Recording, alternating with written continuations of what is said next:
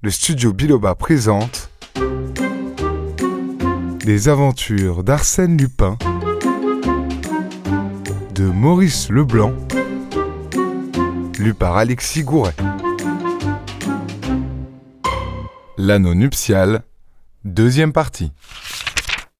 Et cet homme jeune, de taille mince, élégant, elle l'avait reconnu. C'était Horace Velmont. Vous répéta-t-elle. Je vous demande pardon, madame. Votre lettre ne m'a été remise que tard. Est-ce possible? Est-ce possible que ce soit vous, que vous ayez pu? Il parut très étonné.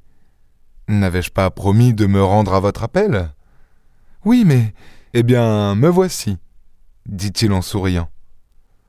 Il examina les bandes de toile dont Yvonne avait réussi à se délivrer et hocha la tête tout en continuant son inspection.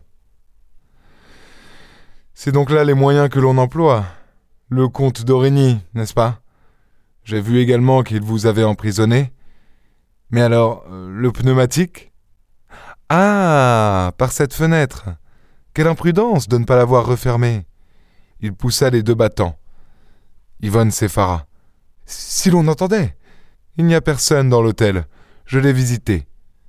Cependant, votre mari est sorti depuis dix minutes. Où est-il? Chez sa mère, la comtesse d'Origny. Comment le savez-vous?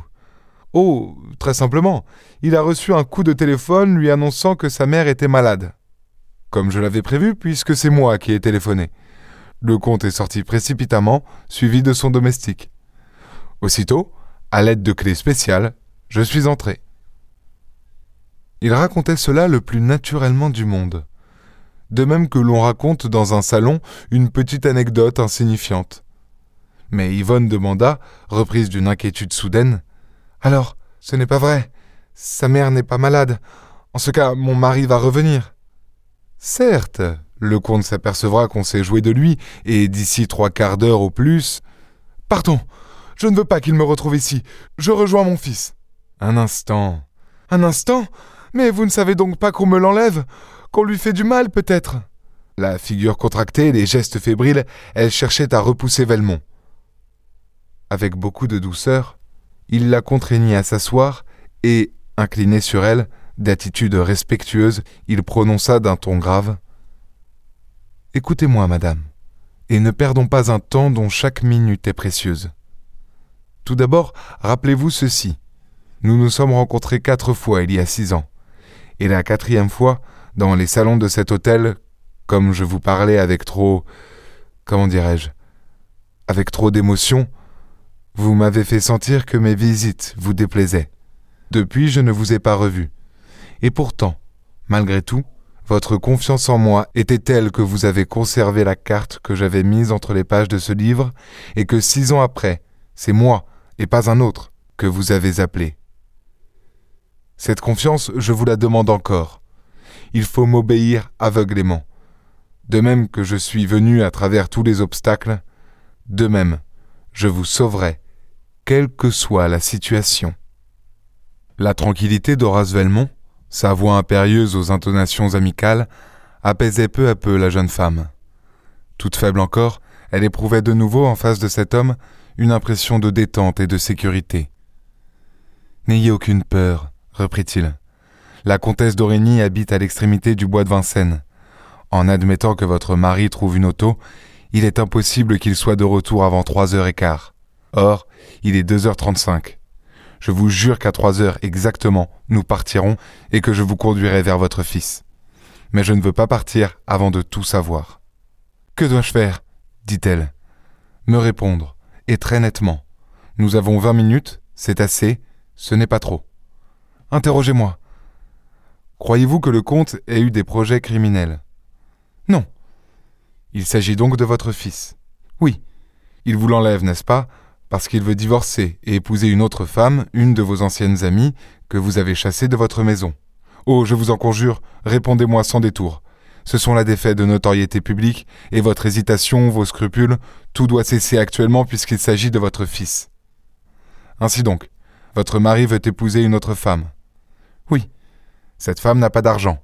De son côté, votre mari, qui s'est ruiné, n'a d'autre ressource que la pension qui lui est servie par sa mère, la comtesse d'Origny, et les revenus de la grosse fortune que votre fils a hérité de deux de vos oncles. C'est cette fortune que votre mari convoite et qu'il s'approprierait plus facilement si l'enfant lui était confié.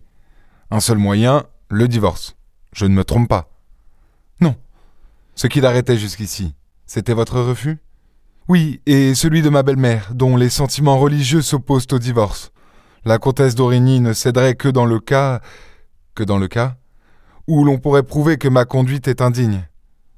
Velmont haussa les épaules. Donc, il ne peut rien contre vous ni contre votre fils. Au point de vue légal comme au point de vue de ses intérêts, il se heurte à un obstacle qui est le plus insurmontable de tous, la vertu d'une honnête femme. Et cependant, voilà que, tout d'un coup, il engage la lutte. Que voulez-vous dire? Je veux dire que si un homme comme le comte, après tant d'hésitations et malgré tant d'impossibilités, se risque dans une aventure aussi incertaine, c'est qu'il a, ou qu'il croit avoir entre les mains, des armes. Quelles armes? Je l'ignore. Mais elles existent.